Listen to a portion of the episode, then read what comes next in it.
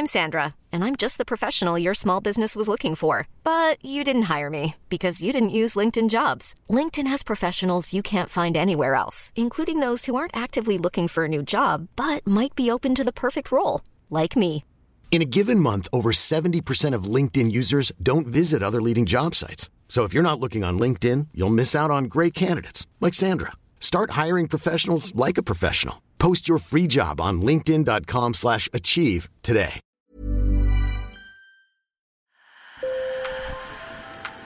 Bonjour. Hello. Hola. Marhaba.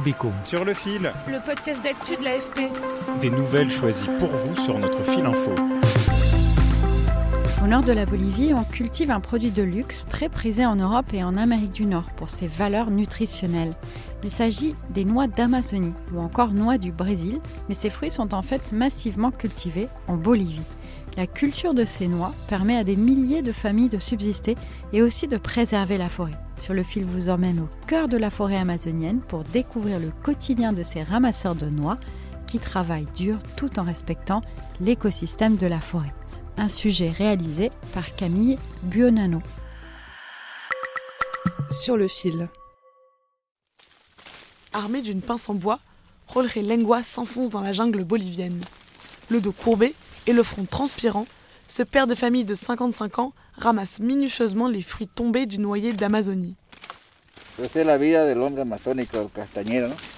C'est la vie des hommes de l'Amazonie, des ramasseurs de noix du Brésil. Nous venons récolter les noix même sous la pluie. Parfois on est pris dans le mauvais temps, il y a des vents forts et des branches qui tombent. C'est dangereux, il faut se cacher sous l'arbre quand il y a beaucoup de vent. Ici, le danger ne vient pas seulement de la météo. La forêt grouille de vie et certains de ses habitants sont dangereux pour l'homme. Les scorpions ou les fourmis-balles dont la piqûre est très douloureuse. Alors pour éviter les morsures, il porte de grandes bottes en caoutchouc blanche et se sert de sa longue pince en bois pour récolter les noix.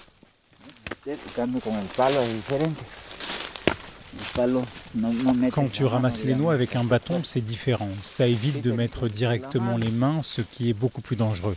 Tu peux tomber sur un serpent ou un scorpion.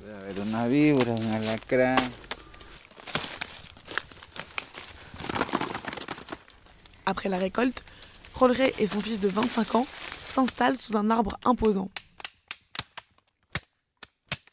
Là, ils fendent à coups de machette les coques pour en extraire la noix. Puis, ils les ramènent au village dans de grands sacs en toile qu'ils transportent sur le dos à moto. C'est un travail difficile. Vous ne trouvez pas? Pour vivre de cette récolte, Rolrey passe la moitié de l'année au cœur de la forêt amazonienne. Comme lui, 80 000 familles autochtones dépendent de cette activité en Bolivie. Mais depuis plusieurs années, la situation s'est compliquée. La pandémie a réduit les exportations du fruit et l'inflation a fait diminuer les marges des cueilleurs. C'est inquiétant pour les paysans. Avant, on gagnait 500, 600, 700 bolivianos par sac. C'était bien, mais les prix sont bas maintenant et les commerçants ne veulent pas de noix.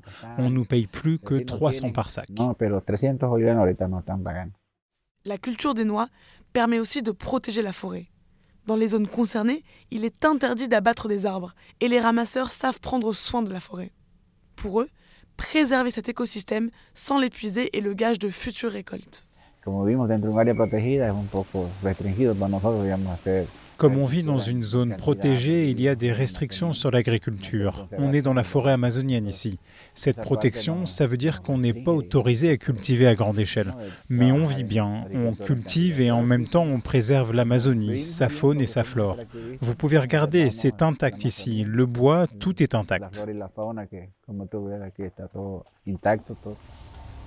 la coque de noyer tombe d'un arbre emblématique de la jungle, le Bertholletia excelsa. Il peut atteindre 60 mètres de haut et certains arbres sont millénaires. Nous sommes heureux de vivre dans une zone protégée. Comme vous pouvez le voir ici, hommes et nature vivent en harmonie. C'est une bonne chose. Ailleurs en Bolivie, en revanche, les zones forestières sont menacées par l'agriculture intensive, notamment celle du soja. Selon l'ONG Conservation Amazonica, les plantations ont détruit plus de 900 000 hectares de forêt dans le pays, soit la taille de Porto Rico entre 2001 et 2021. Sur le fil revient demain. Merci de nous avoir écoutés. Je m'appelle Camille Buonanno. Ce sujet a été réalisé grâce à mes collègues sur le terrain, Martin Silva et Bear Hutchison. Si vous avez aimé, n'oubliez pas de vous abonner et parlez-en autour de vous. À bientôt!